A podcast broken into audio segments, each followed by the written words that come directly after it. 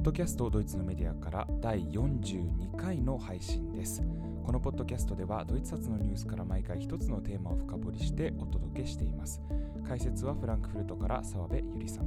聞き手は東京にいます見延優です。澤部さん今日もよろしくお願いいたします。はいこんにちは。今日もよろしくお願いします。今日のテーマはですねフランスの大統領選挙です、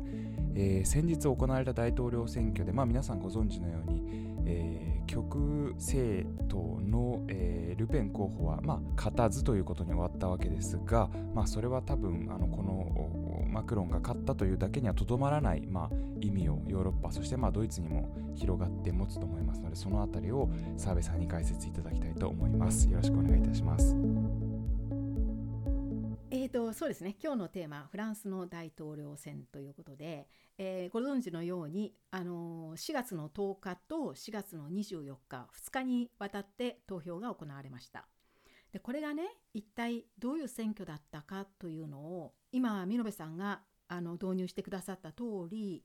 ドイツおよび EU の視点からちょっと見てみたいというのが今回のテーマです。でまずご存知の方は多いと思うんですがちょっとね、あの今回の選挙についてそれでも少しざっと簡単に解説したいと思うんですがまず最初にフランス大統領選挙のやり方です。これは国民の直接選挙であって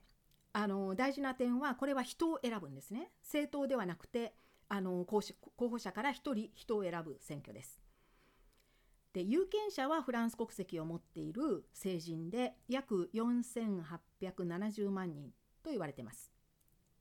でこの特徴は2回投票することなんですけどもまず1回目の投票でもうすでに絶対過半数つまり50%以上を取る人が出てきたらそこで決まるわけなのでその場合は2回目はもう不要となるわけです。うん、ただこれはフランスで一度もこれまでにありませんでした。で、えーと、1回目の投票で上位に上った2人の間で2週間後の、えー、2, 2週間後に決選投票が行われてここで多い方が勝ちとなるわけですが、まあ、あの当然のことながら候補者が2人しかいないので勝った方は過半数っていうことになりますよね。はい、でここで、えー、最終的に大統領が決まるということになります。で選挙に勝った人はもう数日後には大統領に就任で任期は5年です。であのまあフランスでねすごく面白いなと思うのはこのあと大統領選挙の後に国民議会選挙が行われることなんですね。で今年は6月の半ばに予定されていますけれどもつまりこれどういうことかっていうと大あの大統領になった人まあ、フランスの大統領っていうのはかなり権限がたくさんあるというふうに言われていますけれども大統領になっても国民議会選挙の結果必ずしもね大統領を支持する政党が過半数取るとは限らないわけですね。うんつまり反勢力が過半数取ってしまうといくら大きい権限を持っている大統領でもやはり非常にやりづらくなる政権運営がやりづらくなるということなんですね。はい、これがねすごく面白いと思いますね。でまああの実際にそういうケースは過去にありました。だから国民議会選挙が終わらないとまだねこの政権がどういうふうになるのかわからないっていうところがあります。これがフランスの、えー、大統領選挙のやり方なんですがじゃあ今回の選挙の結果なんですがこれはちょっと経緯をね具体的に少し見てみたいと思います。で皆さんご存知のように今回も2回目の投票が行われその決選投票で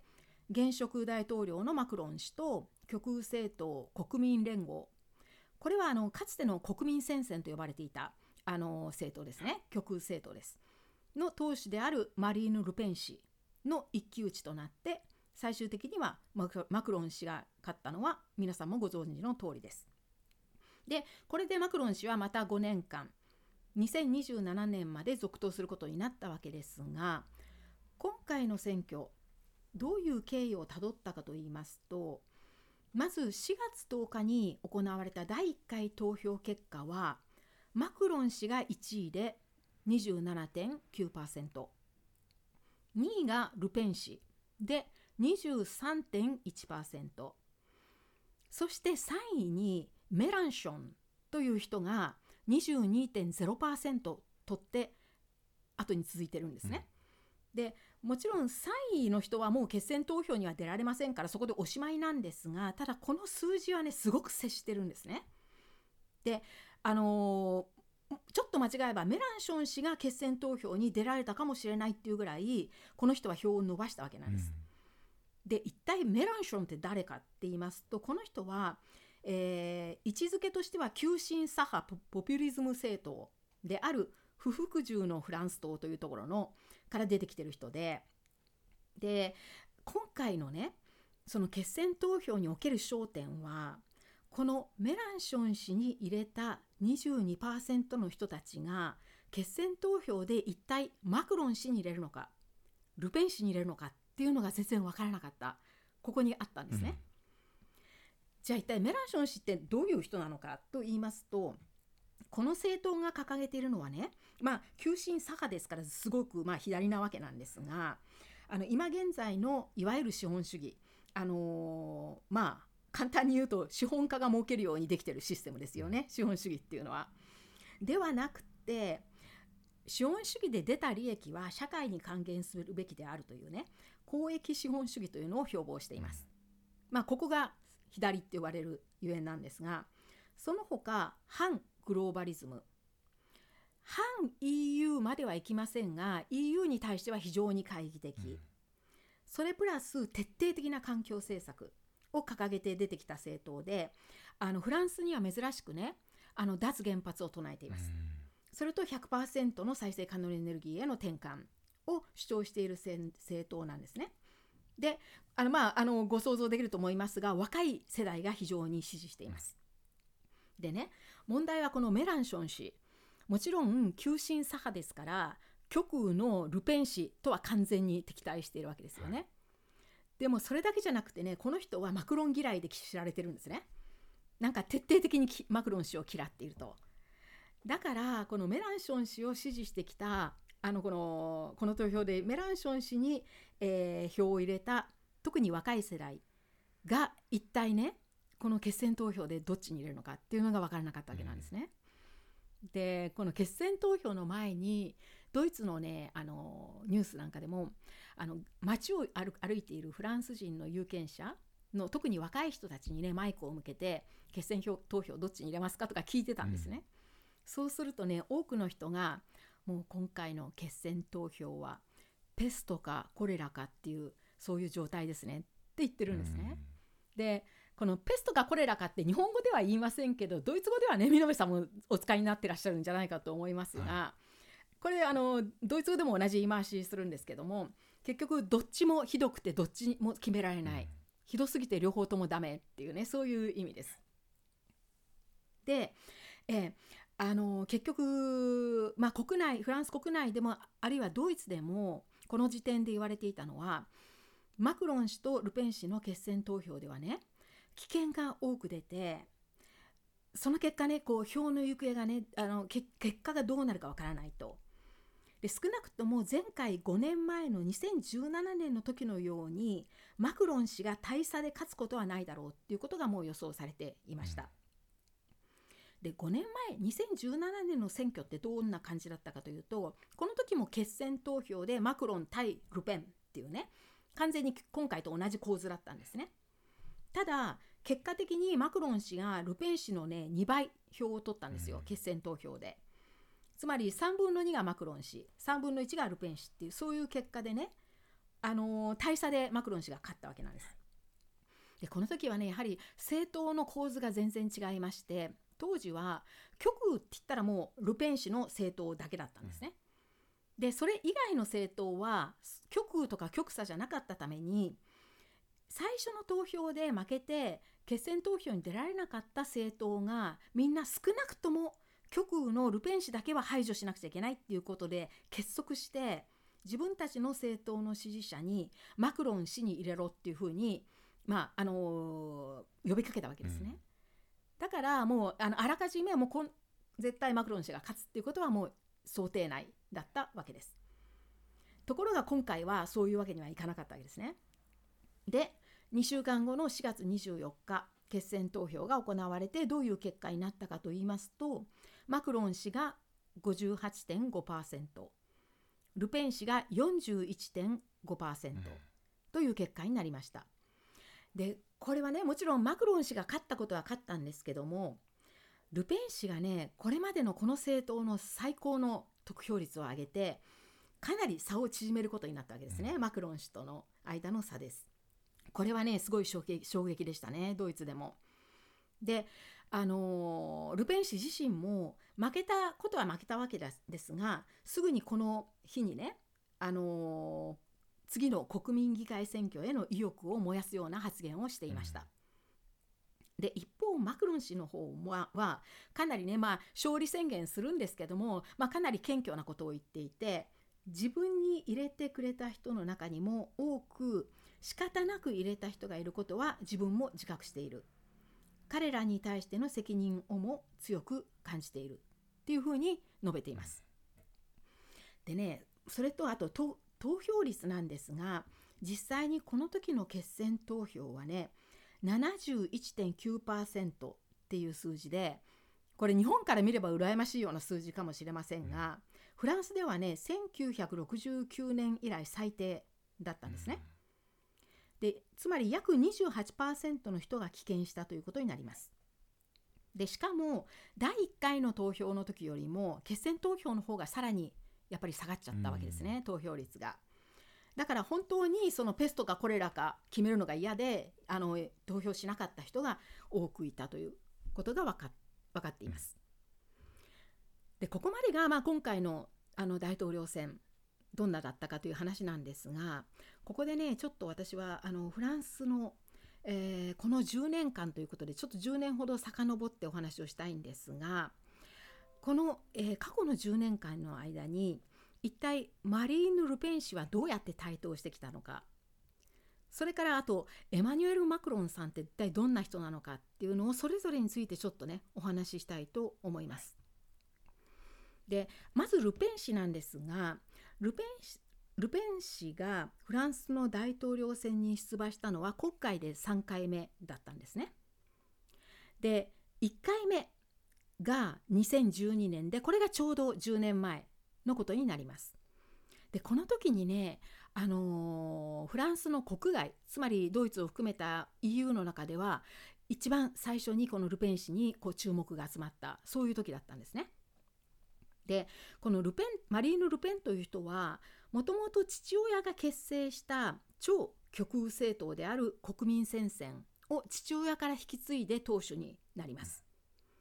でこの国民戦線っていうね政党は父親時代にはねもう本当犯罪者すれすれみたいなねそういう発言ばっかりを繰り返していてものすごい問題政党だったんですがそれなりにねあの得票率は取ることがあったんですね。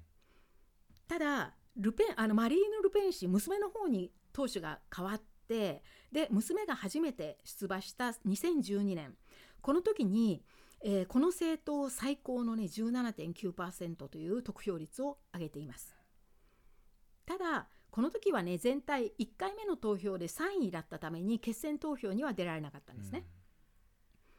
うん、でその後5年後2017年に、えー、2回目の出馬をします。でこの時が先ほど言ったあのマクロン氏と、ま、決選投票にまで進んだわけですけれども実際には最後にはそのマクロン氏に大差で敗れるということがあったわけです。で3回目が今回だったんですね。で今回は先ほど言いましたように前回と同じように決選投票に出てしかも前回よりもはるかにね得票率を上げてかなりマクロン氏に迫ってきたというね、まあ、41.5%というあの最高の数字を上げたわけです。はいで、うん、まあ負けたとはいえね考えてみると投票した有権者のうちの40%以上がこのマリーヌ・ルペン氏にあ票を入れたわけですからねこれはちょっと驚くべき結果だったわけです。じゃあなんでねこのあの、まあ、娘の時代になってからこの政党はどんどん台頭してきたかと言いますとあの戦略が成功してるんですよねルペン氏の場合。極右政党とはいえね父親のようになんかもう犯罪すれすれみたいな、あの過激な発言はねこの人はしないんですね。で、あのもっと現実的なんですよ。あの地についたような発言をします。で一応ね父親の路線からは離れたと言われてるんですがただし言ってることの内容はねナショナリズム傾向がものすごく強くって最初から反 EU フランスは EU を離脱するんだっていうことを掲げ反アメリカ反移民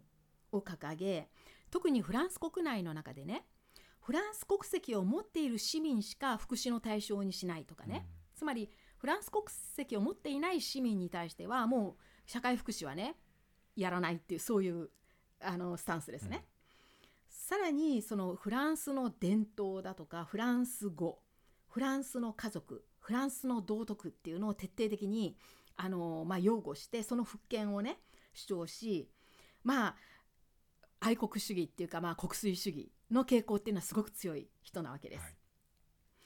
でまあこれでずっと来たんですがただ今回のね選挙を視野に入れて2018年つまり2回目の出馬で負けた1年後にそれまでの国民戦線という自分の政党の名前をね国民連合に改名します。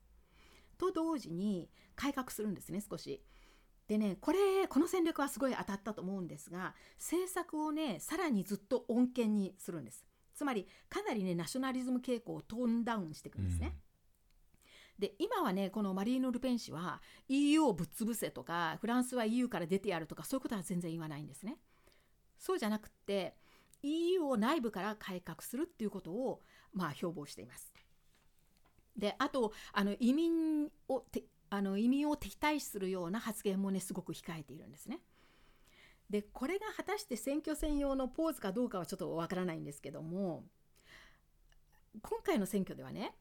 ルペン氏が穏健になった分ルペン氏をさらにねもっとずっと過激にした別のね極右候補者が出てきたんですよ。うん、それである意味ねあのルペン氏の政党がまともに見えてくるっていうねそういう変化が起こってきたんですね。つまりねあの本来極右とか極左とかそういう過激なものは嫌うフランスの有権者たちが票を投じやすい感じになってきたんですね。うんまあ、ルペン氏の政党はもうそんなに極右じゃないからっていうそういうねイメージが変わっていったんです。でねこれがねこのルペン氏の意図だっていうふうに言われてます。つまり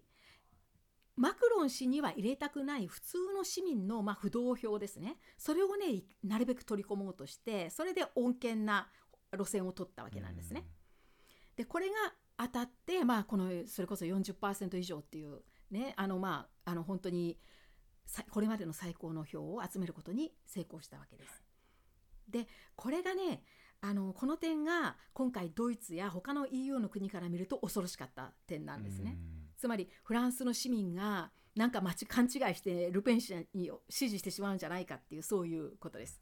これについてはね後でもう一度戻ってきてお話ししますけれどもはいで以上がねそのフランス国内のまあ大統領選にまつわる経緯だったんですが実はね、あのー、EU の他の国がこのルペン氏にね一番注目したのは大統領選ではなくてね EU のあの議会選挙だったんですね。でまず EU の議会選挙っていうのはあのすごく簡単にお話しするとあの EU も普通の国と同じように三権分立で成り立っていてつまりあの行政府は、えー、ブリュッセルの、えー、EU 委員会欧州委員会ですね。それが政府でで立法府は、えー、ストラスブールにあるフランスのストラスブールにある EU 議会欧州議会になりますでもう一つ司法はルクセンブルクにある EU の裁判所っていうふうに三権分立で成り立ってるんですがその立法府である EU 議会の選挙っていうのは5年ごとに開かれます。はいでこれはあの EU の加盟国ね今27カ国ですがその市民たち有権者はその市民たち全員でその市民による直接選挙で議員が選ばれるわけです。ただこれね同じ日に一斉に開かれるあのやるわけではなくて国がねあのある一定の期間の間にやるようにっていうことで各国であの投票日っていうのは決めることができるんですね。で最終的にあの EU で集計して結果が決まるわけなんですがですからあの途中経緯として例えばドイツならドイツフランスならフランスって各国の結果って発表されるんですよ。ただ最終的には全部ね集計してそれが結果になるわけですから一国の結果が最終結果になるわけではないですがあの必ずどの国の結果も発表されるんですね。で、えーとね、前々回2014年の EU 選挙にルペン氏は初めてあのこの国当時までは国民戦線と呼んでいた政党の党首としてあ、まあ、戦うわけこの選挙戦を戦うんですがフランスの国内だけでねなんとこの時ここのルペン氏の政党が1位になるんですね。で24.9%取っています。でフランスっていうのはもともとドイツと同じように二大政党時代がずっと続いていて保守の共和党とあの左の社会党この2つの政党がしのぎを削るっていう構図ができていたにもかかわらずこの時にね2014年の欧州あ欧州議会選挙ではこのマリーヌ・ルペン氏の政党が共和党よりも社会党よりも票を伸ばしてね24.9%取ったんですよ。でそもそもね見延さんよく覚えてらっしゃると思うんですがこの2014年の時の EU 議会選挙っていうのはものすごく注目度が高くって焦点は極右勢力がどこまで伸びるかっていうことだったんですね。でこの時もう多くの EU の多くの国でそれぞれ極右勢力が台頭してナショナリズムや本当にあの極右の愛国主義的なねあの政党がめきめき台頭していた時代です。でこれなんでこの2014年あたりにそういうことになったかっていうと大きい一つの理由はあの金融危機の結果あ結局債務国すごいなんか債務を抱えた南主に南ヨーロッパの国々をね EU 全体で救わなくちゃいけなくなってまあなんで自分が払ってる税金がねよその国に行っちゃうんだっていうのをやはり不満に思う国民っていうのは増えてたわけですね。それが一つの理由。でもう一つはあの例のイスラム系の移民が次々 EU に入ってきてってどんどんどの国においてもその移民の数が増えていてそれそういう移民たちへの反発ですね、はい、それがナショナリズム傾向を促進したわけです。でドイツでもあのこれまでたびたびお話しした例のあのドイツのための選択肢と AfD がこの2014年の EU 議会選挙ではものすごく得票率を増やしました。うん、でただ一番目覚ましかったのがこのフランスのルペン氏の政党だったわけででこれがねやはりあの EU の国がすごく注目するきっかけになったわけです。でこの時のねあの最終的な結果はやはり極右勢力がものすごく伸びまして、うん20%近く議員の20%近くがね極右政党から送り込まれてきたんですね。うん、で前回その5年後前回の2019年の選挙の時にも同じ心配がされたんですがこの時はねそれほどそれ以上は躍進はしませんでした。ただ結果的にはやっぱりかなり極右勢力が占めて少し数字としては落ちたんですけども今でもね18%ぐらいが極右政党の勢力です。でしかもルペン氏の政党はフランス国内だけだとこの2019年の欧州議会選挙ではねマクロン氏の政党も破って1位になってるんですね。でなんであの EU 選挙になると1位になっちゃうんだっていう話なんですがこれはね多分投票率と関係あるんじゃないかなと思います。あの EU 議会選挙ってねやっぱりちょっと普通の EU 市民にとってみると遠い話で、あんまりねそんなに投票に行かないんですよ。うんで国によって投票率ってバラバラなんですが平均的にね50%ぐらいになるんですね。うん、でこれはまあ各国の普通のあの国の投票率にしてはすごく低い。はい、だから、うんあのまあ、市民 EU 市民の、えー、関心がそんなに高くないっていうことも理由としてあるんじゃないかと思います。うん、でこういうふうに見るとねやっぱりルペン氏っていうのはまだ今後ねどんどんた、ま、あのもっと支持率を増やしていく可能性があるっていうふうに言えると思います。で次に、えーと、エマニュエル・マクロン氏一体この人ってどういう人なのっていう話をしたいと思うんですけれどもマクロン氏は現在44歳であの第二政権まあ政権の2期目に入るわけですね。はい、でこの人一体あのフランス国内ではどういう評価を得ているのかっていうのをことをお話ししたいんですがまずねマクロン氏を形容するとすると まず必ず出てくるのが絵に描いたようなエリートなんですね。それも超エリートですこの人は。まずねあの育ちは、えーと、インテリ家庭で育ってご本人の教養レベルもすごく高くって、うん、文学哲学芸術に造形が深くピアノの腕前がね相当なものらしいですね。なんかねあのいろんなコンクールでかあの受賞したこともあるぐらいあのなんかすごい腕前らしいですよ。で学歴はね最終学歴はこれはまああの大学院レベルと考えていいと思うんですがフランスのねあの超エリート官僚養成学校である国立行政学院というところを首席で卒業しています。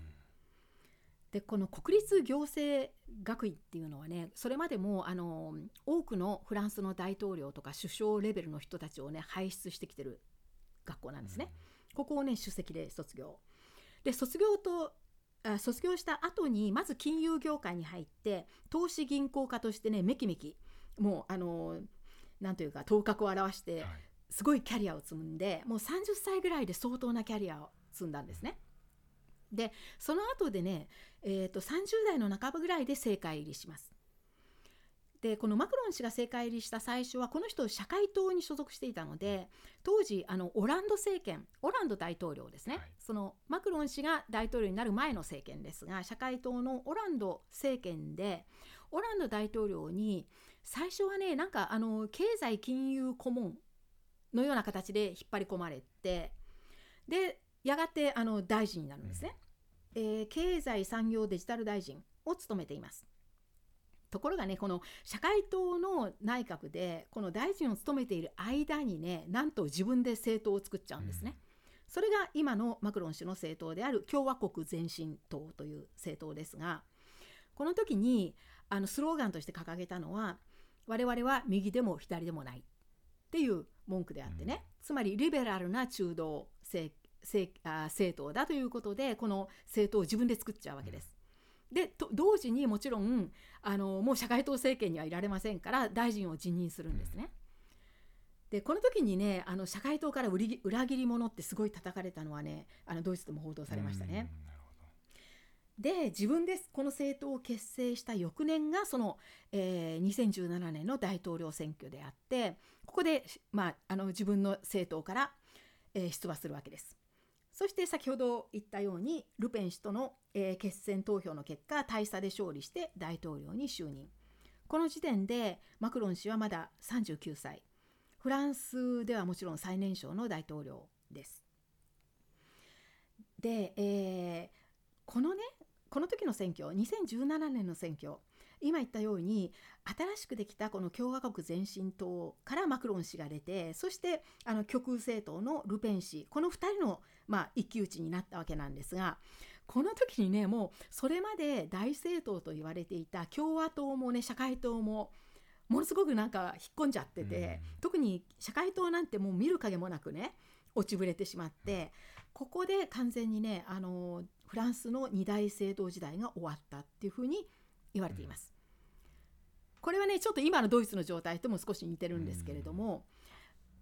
まああの本当にな今回に今回にしてもねそのあの保守の共和党もうなんか影が薄くなっちゃいましたし社会党なんてもう本当ごく数パーセントしか多分得票してなかったと思いますね。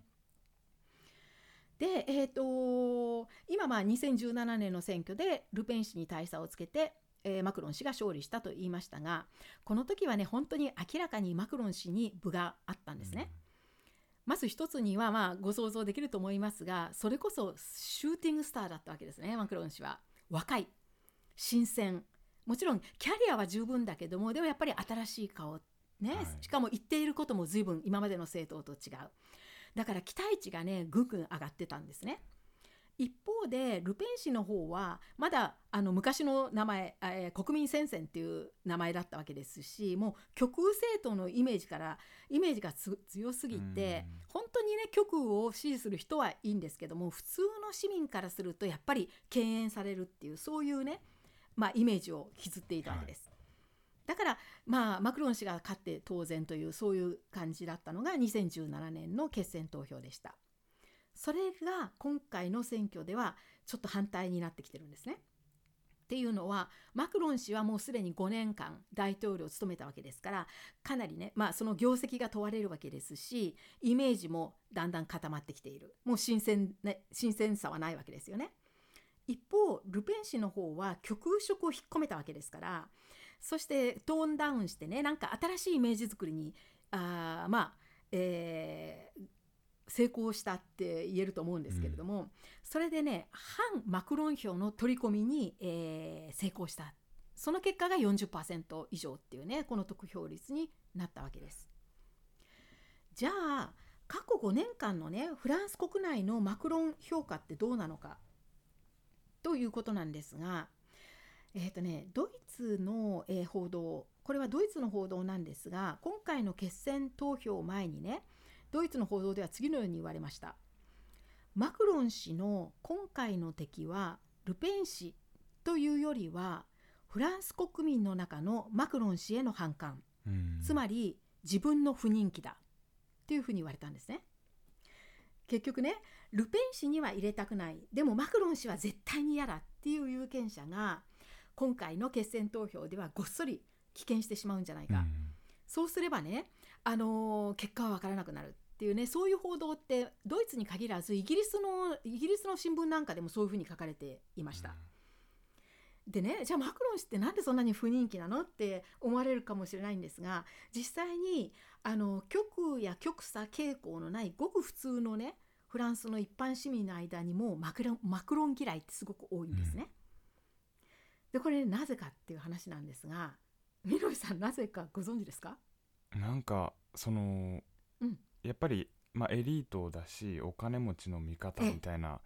イメージがあるように感じますけども。そうなんですよ。そうなんです。あのねもうエリートすぎることへの反感だというふうに言われてます、だからもうねこうマクロン氏が実際に言ってることとか政策とかその業績とかをまず抜きにしてもう本能的にね皮膚感覚的にもうこいつは嫌なやつっていうねそういうイメージがねつきまとっちゃってるんですって。で私ねこれも何年か前の話なんですけどもえっ、ー、とねフランクフルトにいる私のフランス人の知り合いにね一度なんでフランスの国民ってあんなにマクロン大統領のこと嫌ってんの？って聞いたことあるんですよ。はい、そしたらその人曰くあのなんとにかくいるだけでねもう上から見下ろされているような気分になるっていうんですね。だから決してねその壮大な言い方とかをしてなくってあるいは言ってる内容が別にまともなことであってもなんかもう出てきて顔見るだけでなんか、うん、自分より上から上にいている人から見見下ろされてるような気分になってねすごい不愉快っていうね、う そういうあの、まあ、その人っていうよりはそういうふうに見る人がフランスには多いんだっていうことを言ってました。でねちょっと私だからあのかつてのあのアメリカのねヒラリー・クリントンみたいな感じなのかなって思ったんですねその時に。ヒラリー・クリントンも人気がないんで大変だったじゃないですか。はい、ただね私から見るとあ、まあ、私はフランス語理解しないので、えー、どういうねマクロン氏がどういう言葉遣いをしてるのかまでは判断できませんけどもあんなにねヒラリー・クリントンの時のようにいかにももうエリート州プンプンっていうねそういう感じは私はあまりマクロン氏からは受けないんですが美濃さんどうですか？いや私もフランス語はできないのであんまりあのー、そうですね。その感覚的には分からないですけどもね。うん、うん、あでもあのヒラリー・クリントンってやっぱり ちょっと言っちゃなんですけどあのやっぱり私はどっちかというとあのななんて言うんだろうあの反感を持つまではいかなくてあまり好感は持たないタイプだったですね私にとっては。えー、だからそこまでねでもだからヒラリー・クリントンと比較するほど人気がでもやっぱりね比較できるぐらい人気がないことは確かなんですねマクロン氏って。やっぱりそのヒラリー・クリントンもエスタブリッシュメントって言われてましたけどこの5年の間でそのイメージがマクロンにもついたってことなんですかね、うんそうですね、うん、そうですね。まああのまあ最初からこの人は本当に超超超超が何個もつくようなエリートですから、うん、まあ、うん、ただねこうあの、まあ、私は、えー、訳したものしか読んでないのであの言語で何て言ってるのかは全然わからないんですけれども言葉遣いとか別にそんなに鼻につくようなこと言ってるとは私はそういう印象はないんですけどもただこのあのマクロン氏のね一般の不人気が爆発したすごく有名な事件があの日本でもあの大きく報道されたと思いますがあの例の黄色いベスト事件ですね、はい。黄色いベスト運動。あのフランス語で gilets jaunes って呼ばれる2018年の末に始まったあの運動です。でこれが、まあ、簡単に言っちゃうとエスタブリッシュメントを代表するマクロン氏への反感からフランスの庶民が不満を爆発させて始まった反政府抵抗運動であり暴動だったわけです。でこれ、あのー黄色いベスト運動って有名ですよね日本でも。そうですねはいもうだいぶ前の感じがしますけども、そうですね2018年の末ですからもう34年前の話なんですがこれあのもともとのきっかけはあのフランス国内でガソリンやディーゼルといったね車両燃料の価格がものすごく上昇したにもかかわらずそれに追い打ちをかけるような形でフランス政府が増税したことがきっかけでね、あの低所得者層が実際に生活困難に陥って暴動を起こしたっていうそういう事件なんですね。ここから始まります。でこれはねドイツから見るとものすごい面白い面白いっていうと語弊がありますがまあ興味深い事件だったんですよ。うんっていうのはねあのこの黄色いベスト運動っていうのは右とか左っていう運動じゃなかったんですね。つまり特定の政党だとか例えば労働組合なんかが組織したり、まあ、中心になった運動では全然なくて一般の普通の庶民の間から出てきた抵抗運動だったんですね。でこれがねちょっと少々時代がかった言い方をするとあたかも身分差とか階級差がフランス社会にままるであるかのような運動だったんですよ。うんだからねドイツではこの黄色いベスト運動っていうのはねあのドイツ語でビュルガークリークって呼ばれたんです。でビュルガークリークっていうのは日本語に訳すと市民戦争っていうふうに訳されますけれども、あのドイツ語でフランスについてねビュルガークリークっていうとこれフランス革命のことなんですね。つまり18世紀の末のあのフランス革命あの庶民が貧困に苦しむ庶民が、あのーえー王侯貴族をねやっつけた あのフランス革命のことなんですね。でドイツではこれねまたフランス革命が起こってるっていうふうに言われました。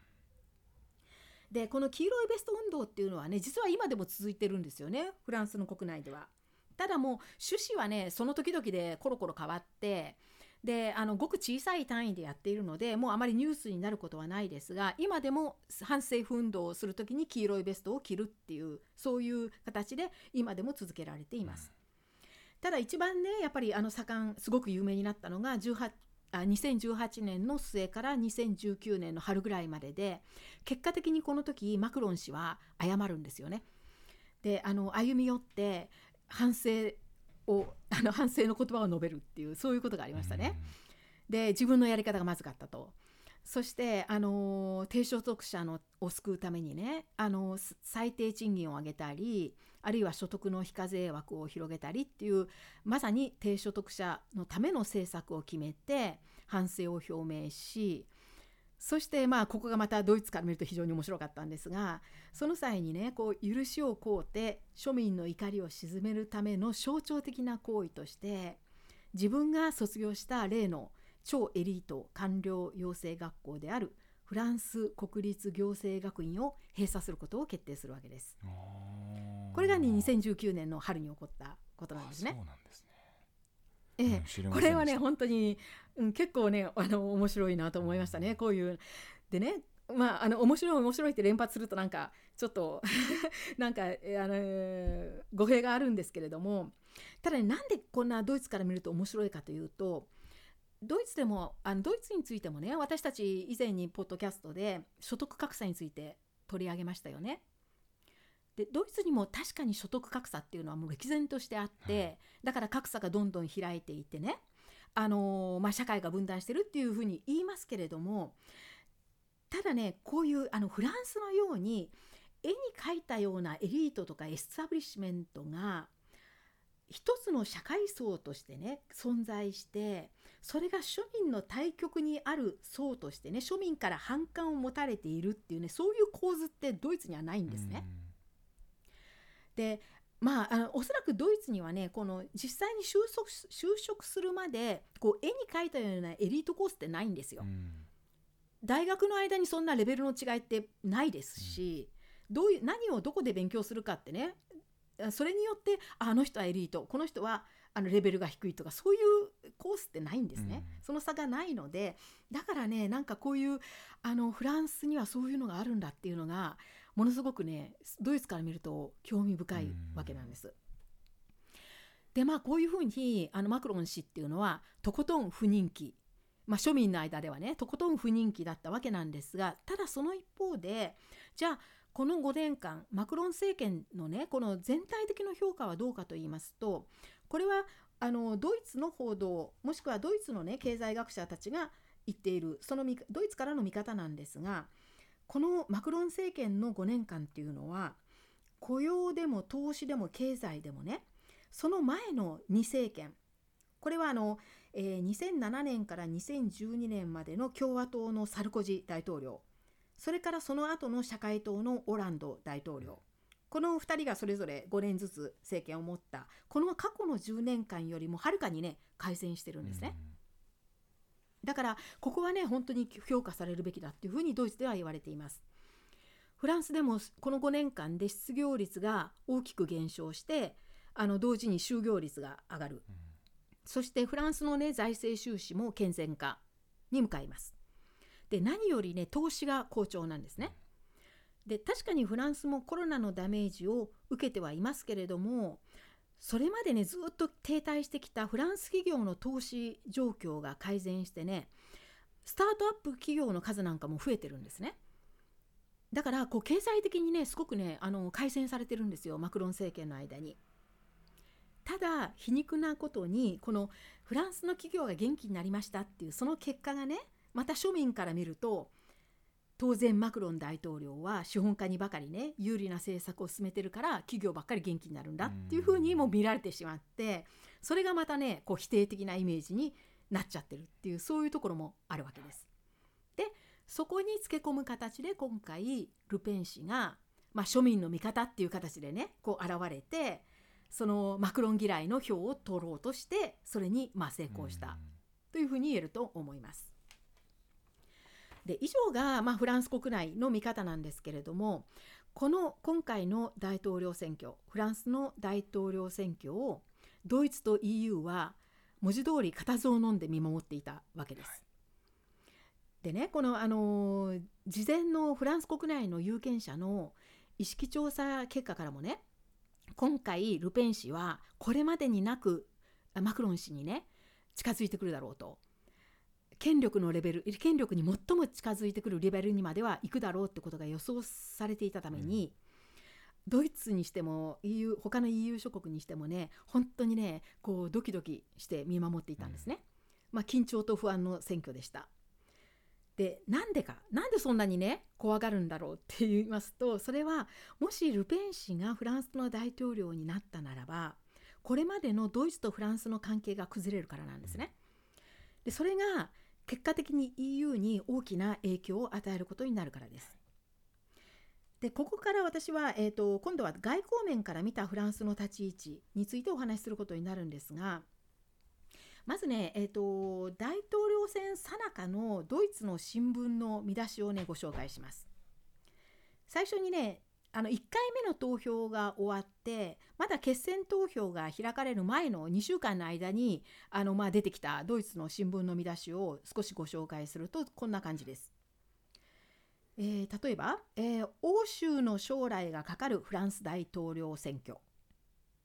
あるいはパリに向けられる不安な眼差し。あるいは EU にルペンはいらない。あるいはブレグジットよりも悪いシナリオ。ルペン大統領の登場は欧州にとってどういう意味を持つか。あるいは欧州の首脳たち共同でマクロンに票を投じるようフランス有権者に呼びかける、このね最後の見出しなんですがこれどういう話かって言いますとこれねすごい異例の出来事だったんですが、はなんとこのあの決選投票の前にねドイツスペインポルトガルの3つの国の首脳がね共同でフランスの日刊紙であるル・モンドってありますよね、はい。あの新聞にね寄稿したんですね。うん。それでその中でフランスの有有権者に向かってねマクロンに入れろっていうふうに呼びかけたんですよ。でよくそんなことよくよその国でやるなと思いますけれども、まああの民間の新聞社だからできるんでしょうけどね、あの本当これ異例のことだっていうふうに言われました。で次にね今度決選投票でマクロン氏がの勝利が決まった後のドイツの新聞の見出しからいくつかご紹介します。マクロン氏の勝利しかしルペン氏も自分の勝利を口にするとか再選されたもののマクロン氏を待っているのはとてつもないあとてつもない難題、うん、とかプレッシャー下にあるマクロン氏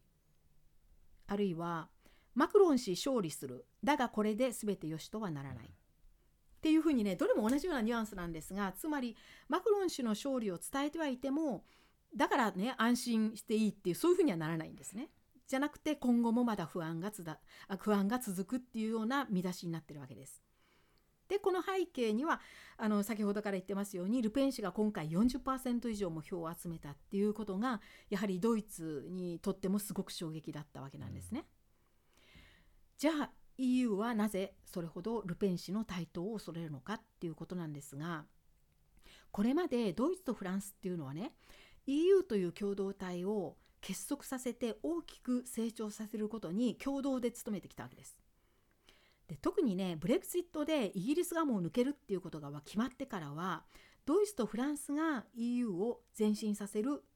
2つのこう両輪となったわけですね。であのまあぐいぐい牽引してきたわけなんですよ。ドイツは EU 一の経済大国としてフランスは EU 一の軍事大国として、まあ、中心の国になったわけですね。うん、でもちろんねドイツとフランスの違いっていうのもすごく大きいんですね。で必ずしも同じ方向を向いてないこともあるんですけれども特にねそれはあのマクロン氏マクロン政権になってからかなりこうはっきり目立つようになったんですけれどもマクロンさんってすごく野心家なんですよね。で一番ねこのマクロン氏があの行った発言の中で EU の中でね物議を醸した発言っていうのがありましてそれはね2019年の末だったんですけれどもマクロン氏がねイギリスの経済誌のインタビューに答えて言ったことなんですが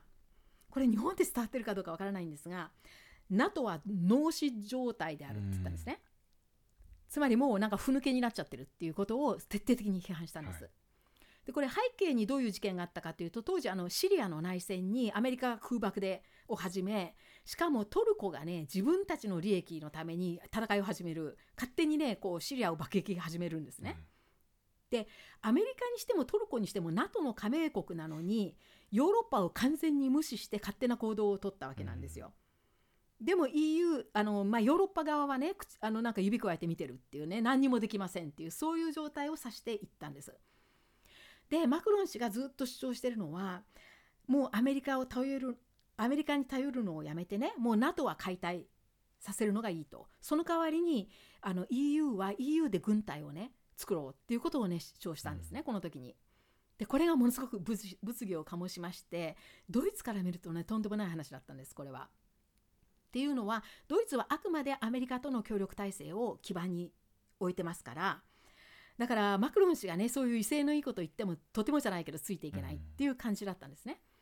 でこういうふうにあのすごくねこうバラバラなこともあるんですがでもあのこれはね私はドイツの政治家のうまさだと思うんですがメルケルさんにしてもねこういう何て言うか若い野心家でねちょっと私から見ると血の気が多いマクロン氏をねすごくうまく制御してきたと思います。でメルケルさんとねマクロンさんがまあ2人揃って立ってるとまさにね母親と息子っていう感じに見えるんですね。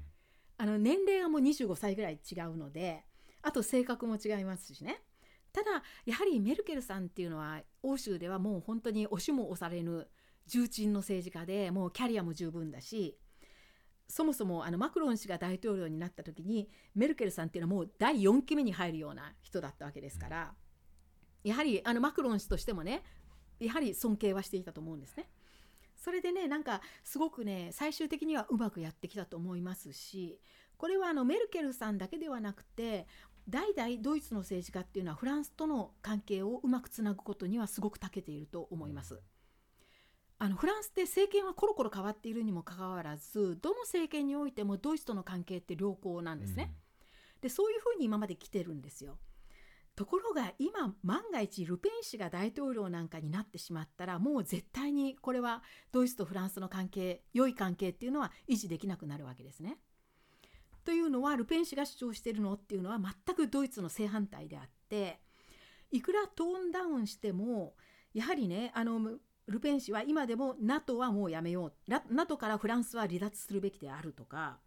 あるいはあの EU のね統合とか言っても最終的に上位に来るのはフランスの法律であり EU の法律はねフランスの法律に比べればあの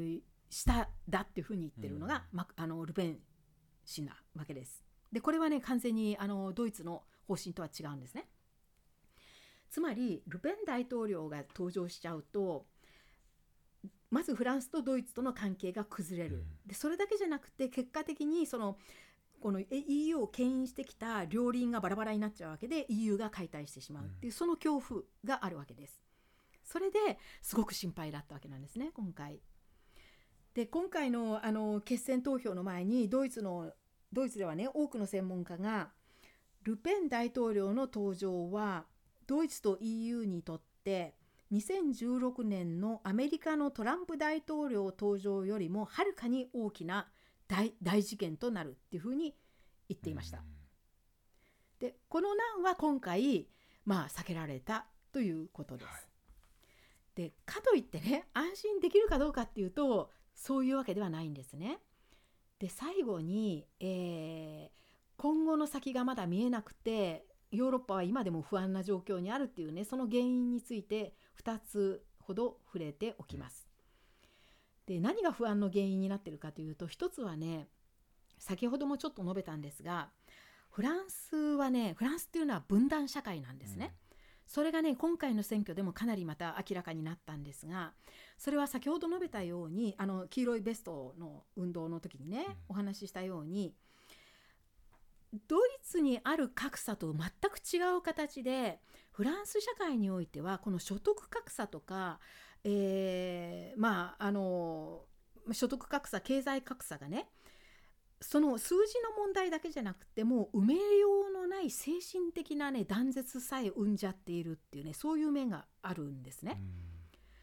で、まあ、先ほど私が言いましたようにあのまるで身分だとか階級が今でもあるかのようにドイツの所得格差っていうのは例えば低所得者をねもうちょっと優遇してあの低所得の人が本当のあのそういう低所得から逃れられるようなあ、まあ、所得を得るようになればかなり解消される格差なんですよ。うん、だけどもフランスのそういう格差っていうのはもうすでに精神的な断絶にまで発展してしまっていってそれが極右だとか極左とかね極端なイデオロギーに発展しちゃってるっていうねそういうイメージがあります。これはねドイツとの違いなんですねやっぱり同じ分断といっても。でもう一つね分断という点ではあのドイツと違う、あのー、傾向がフランスには見られます。それが今回のね大統領選でもやっぱりすごく明らかになったんですが年代によってねすごくあの支持する相手が違うんですねフランスは。でこれはねドイツでもそうなんですよ。これはあのドイツの連邦議会選挙の後にあの私たちがテーマで取り上げてお話ししたことがあると思うんですけども、はいうん、ドイツでも若い世代と高齢者ではもう全然せあの支持する政党がね数字が全然変わるっていうことをお話ししました。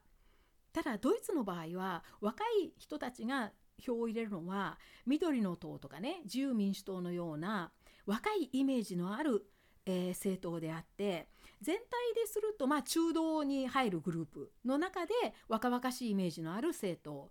これまでのようなこう旧態依然としたようなね大政党ではなくってあのもっとこう将来若い人から見て自分たちのあの利益を代表してくれるように見える政党に入れてるっていうそういう話なんですがフランスの若者っていうのはね極もしくは極左に走ってるんですね。でこれはね今回第1回目の投票結果を年代別にねこう集計したグラフがドイツでも、えー、報道されましてそれを見て私もびっくりしたんですけれども一番若い層これは18歳から24歳までの若年層なんですがこの人たちがね一体どこに誰に入れたかと言いますとこの年代でねあの第1回目の投票で1位に断然1位になったのは急進左派のメランション氏なんですね。で30%以上取ってます。で2位になったのが極右のルペン氏。この人が25%ぐらい。でマクロン氏は一応3位にはつけてますが得票率は20%以下です。それがね今度60歳以上の層になると全然違うんですね。まず1位が断然マクロン氏で40%以上票を得てます。で2位がルペン氏なんですが得票率は20%に達していません。でメランション氏は3位なんですけども1桁10%以下っていうことで、もう全然違うんですよ。で、まあ、ドイツと全然違うのがこの若い世代は極右か極左に走る傾向がある。という点であってこれはねやっぱり長い目で見るとじゃあ5年後の大統領選挙はどうなるか。もっと極右とか極左に走る人たちのパーセンテージが増えていよいよルペン氏がルペン大統領が誕生しちゃうんじゃないかっていう不安になっているわけです。でもう一つ2つ目もう一つね EU から見て将来が不安な原因っていうのはこれはねフランスの問題というよりは EU の問題なんですけども今回は大統領選のために、まあ、フランスに注目がいったわけなんですけどこれも前のポッドキャストでお話ししたことがありますけれども EU の中もうすでに加盟している国の中にあのすでにもう EU の価値を守っていないトラブルメーカーの国があるわけですね。うんで今あの目下一番問題になっているのはポーランドなんですがこのポーランドってねルペン氏と同じ主張をしている国なんですよ。うん、で今どういう問題があるかっていうのをごくごく簡単に短くお話しするとポーランドで政権を取っているナショナリズム政党である法と正義っていう政党が政権がポーランドの司法を行政の権力下に置こうとしてるんですね。うんつまり政権下に行政をあ司法を入れてしまおう三権分立を破ろうとしてるわけです。これを EU はもう長らく批判していてであの EU の裁判所がねこれ違法判決を出してるんですねすでに。でポーランドは直ちに直すようにっていう命令をします。ところがポーランドは EU の法律よりも自国の法律の方が上位にあるっていうふうに主張してね EU の法律を無視してるわけなんですよ。うんこれがねルペン氏と全く同じ主張なんですね。であの実は EU のあの裁判所はその後、えーまあ、あの EU の委員会が、まあ、あの訴えて結局 EU 法を守らない国に対しては EU は予算をね分けてやる必要はないそれを EU の裁判所にもう一度かけてそういう経済制裁ができるかどうかっていうのをね、まあ、問うていたわけなんです。うんその判決が出たのがウクライナ戦争が開始するちょっと前でね今年の2月なんですが EU 裁判所はこの EU で絶対条件としている法治国家原則を守っていない国に対しては EU は経済制裁をしてよしっていう判決を出すんですね。それが2月だから EU はじゃあもうポーランドに回す予算は削っちゃおうっていうふうに考えていたところにウクライナ戦争が起こっちゃったわけなんですよ。それでどうなったかっていうとポーランドが急にねものすごく大事な国になったんですね。今あのウクライナからの難民を半分以上ポーランドが受け入れているわけでそれ自体はすごく評価されているわけなんですね。でポーランドは今 EU に対して制裁どころか